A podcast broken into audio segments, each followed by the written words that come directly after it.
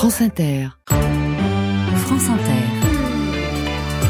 Le 6-9. Partons sur les routes de la musique à 7h23, la chronique d'André Manoukian qui explore tout l'été le rapport de notre corps avec le son. Ce matin, André, retour vers le futur. C'est en restaurant les grimoires les plus anciens que l'on va restaurer la modernité du chant grégorien.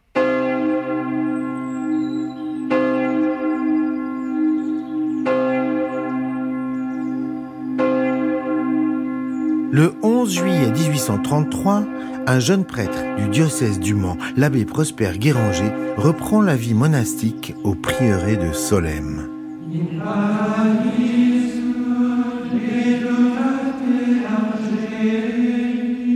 C'est un homme féru d'histoire et de musique qui désire retrouver les formes antiques du chant grégorien.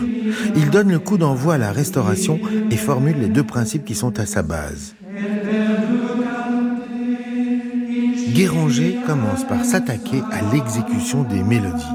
Il demande à ses moines de respecter dans leur chant tout ce qui touche au texte. Prononciation, accentuation, phrasé, autant de garanties au service de la prière.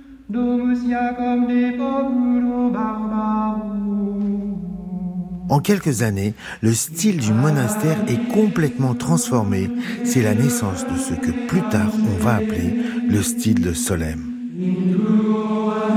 La règle qui domine toutes les règles est que le chant est une lecture intelligente, bien accentuée, bien prosodiée, bien phrasée.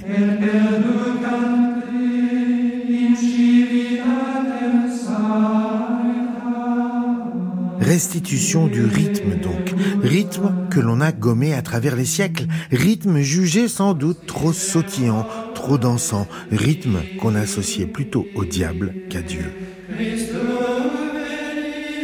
Il reste maintenant à restituer les mélodies authentiques. Pour cela, un véritable travail scientifique de comparaison s'instaure entre les manuscrits provenant des différentes églises. Guéranger formule la méthode de ce travail. Confrontation et vérification d'authenticité des manuscrits venant de tous les coins de l'Europe.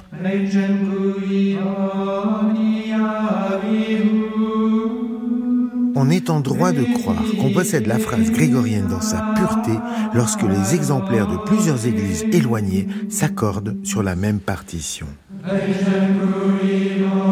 Ainsi sont posés les principes fondamentaux qui vont présider à la naissance de l'atelier de paléographie musicale que connaissent tous les spécialistes du chant grégorien qui y ont été introduits un jour ou l'autre lors de leur visite à l'abbaye. Cette bibliothèque unique au monde contient 600 exemplaires de manuscrits photographiés dans toutes les régions d'Europe et un nombre égal de microfilms.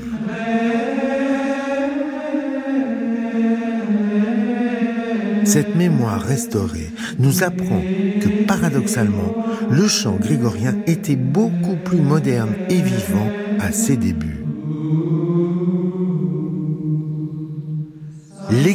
Faire des dégâts considérables dans la transmission d'un art. Il fige, cristallise.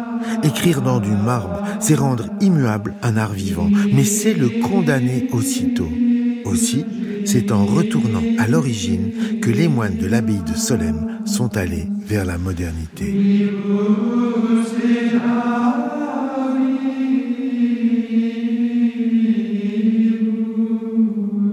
L'intérêt du grand public, mis à part l'aspect religieux, a toujours été constant pour le chant grégorien.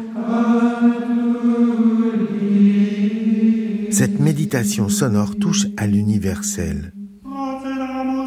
Un exemple trivial l'atteste. Quand il y a une trentaine d'années, un producteur allemand eut l'idée saugrenue de remixer des chants grégoriens avec une loupe rythmique piquée au groupe Soul to Soul. C'était le projet Enigma.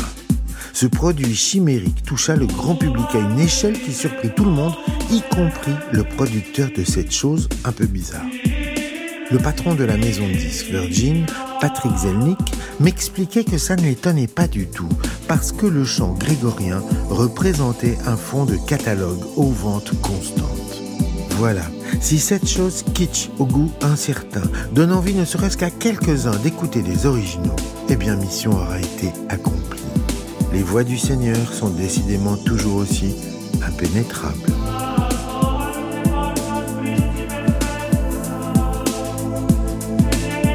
André Manoukian sur les routes de la musique. Je vous dis à demain André.